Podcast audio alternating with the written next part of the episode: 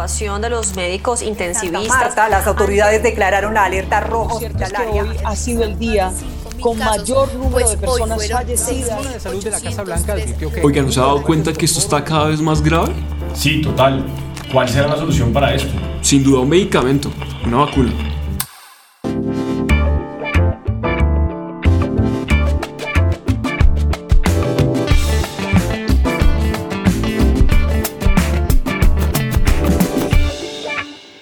Bienvenidos a la letra diminuta, un espacio donde hablamos de forma clara, corta y fundada sobre temas de derecho de empresa. La preocupación que nos advierte hoy el alto contagio del coronavirus es la de la existencia de un medicamento y unos fármacos que puedan solucionar este problema. Sin duda, a lo largo del tiempo se han hablado de diferentes medicamentos que pretenden solucionar y paliar las consecuencias nocivas del virus. Entre esos, el rendecimir, la dexametasona, y la hidroxicloroquina.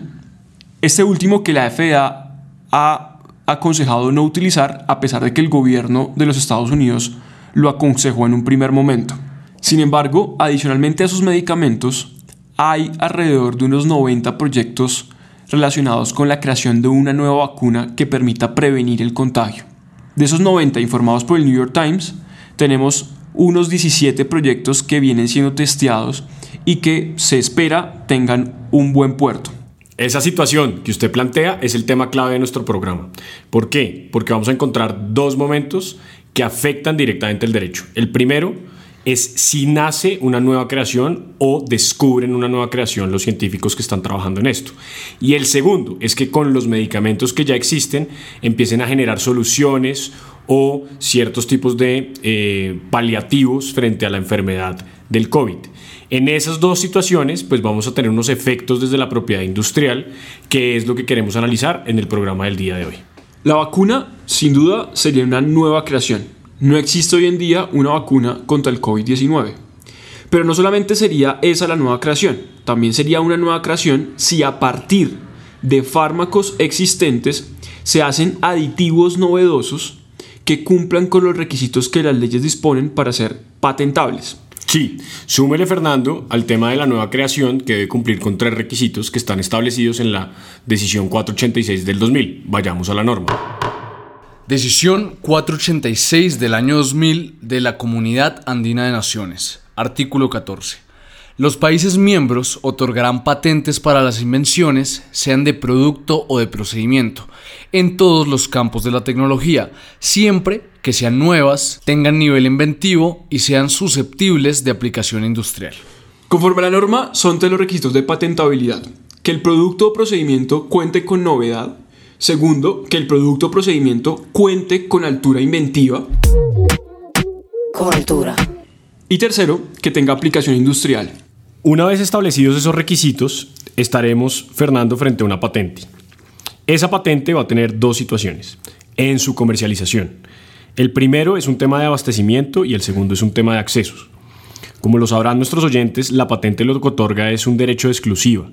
El que logre obtener esa patente va a ser el único durante un tiempo, 20 años, en explotar y comercializar esa patente. En estos casos, desde el punto de vista del acceso, lo primero que se pregunta a las personas es, ¿puedo acceder entonces a vacuna si alguna farmacéutica le otorgaron la patente? La respuesta tendría varios eh, momentos. En un primer momento, podemos hablar de que la patente no es solo un impedimento para el acceso. Existen medicamentos genéricos, que son aquellos que no cuentan con patente, que por leyes de oferta y demanda se establecen en precios muy altos, independientemente de si tienen patente o no, o algunos medicamentos que logran patente y por las mismas leyes se establecen en precios bajos. Eso no significa que eh, la patente o la vacuna del COVID vaya a, vaya a ser costosa. El siguiente escenario que debemos analizar es el tema del abastecimiento. Y aquí es donde entra un tema, Fernando, muy interesante, que es el de las licencias obligatorias. Precisamente sobre ese punto inicial que usted pone sobre la mesa, Felipe, que es el del el abastecimiento, hay que recordar lo que ha sucedido últimamente con el fármaco Remdesivir. Estados Unidos compró alrededor del 80% de la producción de ese medicamento, lo que marca un punto esencial sobre lo que va a venir hacia futuro con los nuevos fármacos o la nueva vacuna que pretenda paliar y evitar el contagio del coronavirus. Adicionalmente a lo que usted se refiere con la licencia obligatoria, vayamos a la norma.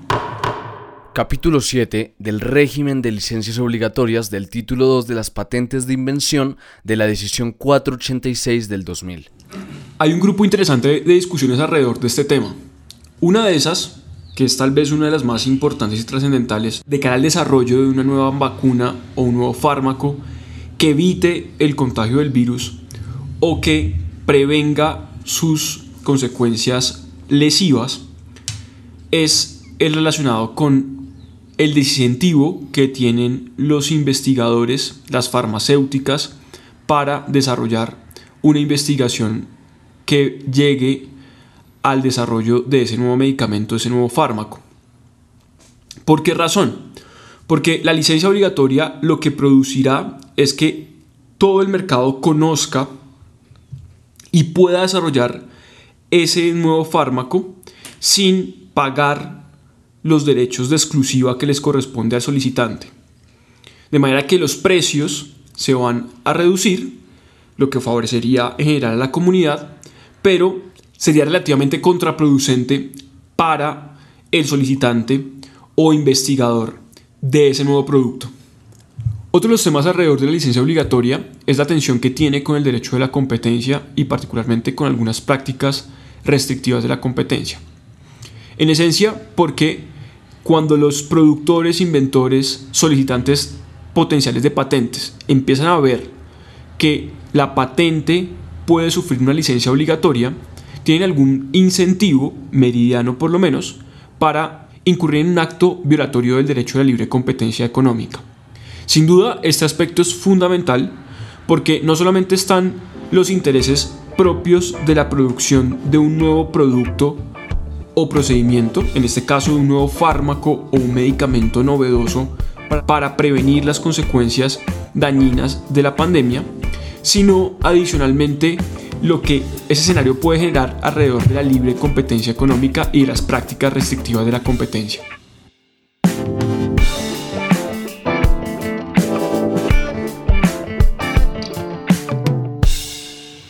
Para precisar el tema de las licencias obligatorias, es necesario establecer que es una flexibilidad que nos trae el sistema ADPIC. Esas licencias obligatorias existen en todos los estados que son miembros de la OMS. Funcionan eh, independientemente de la crítica política de los que están a favor o en contra de ellas, funcionan como una flexibilidad para adquirir el abastecimiento de un medicamento, en este caso lo que puede hacer la vacuna del COVID. En ese sentido, cuando salga la vacuna, es muy probable que los estados establezcan licencias obligatorias, que en palabras más, palabras menos, lo que le van a decir al inventor es, señor inventor, muchas gracias por su esfuerzo, tiempo y dedicación en lograr la patente, pero por un interés público, por una pandemia, por una emergencia, necesitamos que usted no sea el único que la pueda producir y no le vamos a reconocer ese derecho de exclusiva. Evidentemente se le va a reconocer un valor por esa licencia, por eso el término licencia, pero lo obligatorio es que el inventor no puede negarse a eso. Así las cosas, el Estado le va a decir, entréguenos ese conocimiento para qué? Para que sus competidores puedan empezar a fabricar esa vacuna.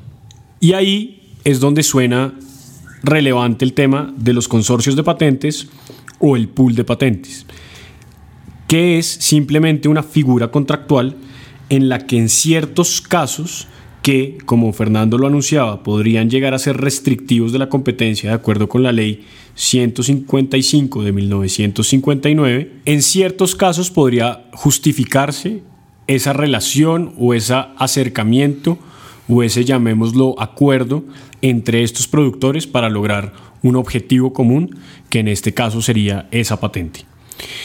En ese orden de ideas, me quedaría simplemente por dejar una conclusión y creo que aquí el tema eh, es un llamado a la solidaridad, un llamado a que entre todos los que están investigando puedan compartir ese conocimiento. En este momento no se trata de quién es el primero que obtiene la patente, sino de un tema de salud mundial y un tema en el que si trabajamos en equipo con un objetivo común, estos temas de quién es la patente, de si hay licencia obligatoria y de si hay un acuerdo restrictivo para lograrla, eh, pues seguramente pasarán a un segundo plano, porque aquí lo que importa es el bienestar común.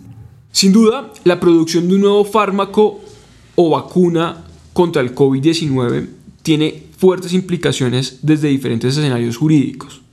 Por supuesto los de salud, otros relacionados con la protección de datos, otros relacionados con el derecho de la competencia y muy importante también el relacionado con el consumo de ese medicamento, de ese producto que dice prevenir las consecuencias nocivas de la pandemia.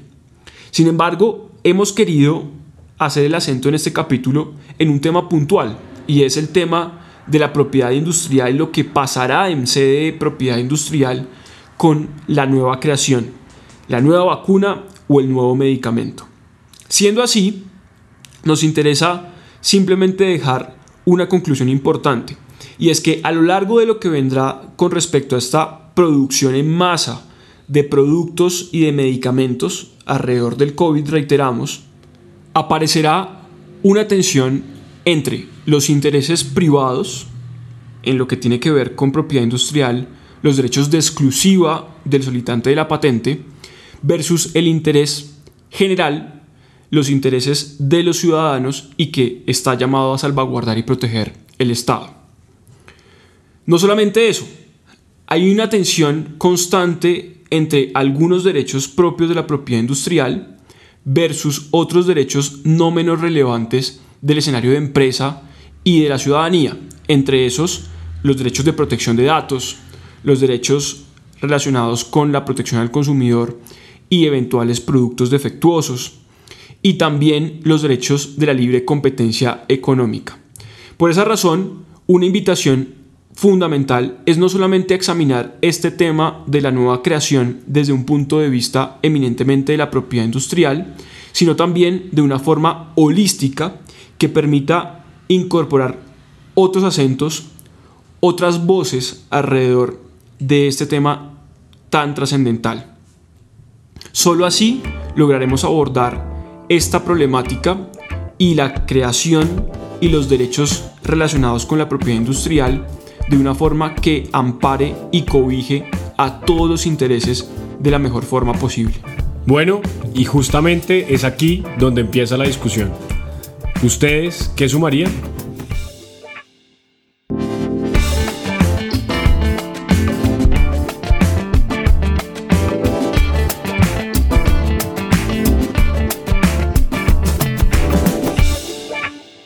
La letra de Minuta es una idea original de Fernando Pico y Felipe Abello. La producción y edición de este capítulo fue realizada por Daniel Ortiz. Síganos en nuestras redes como La letra de Minuta.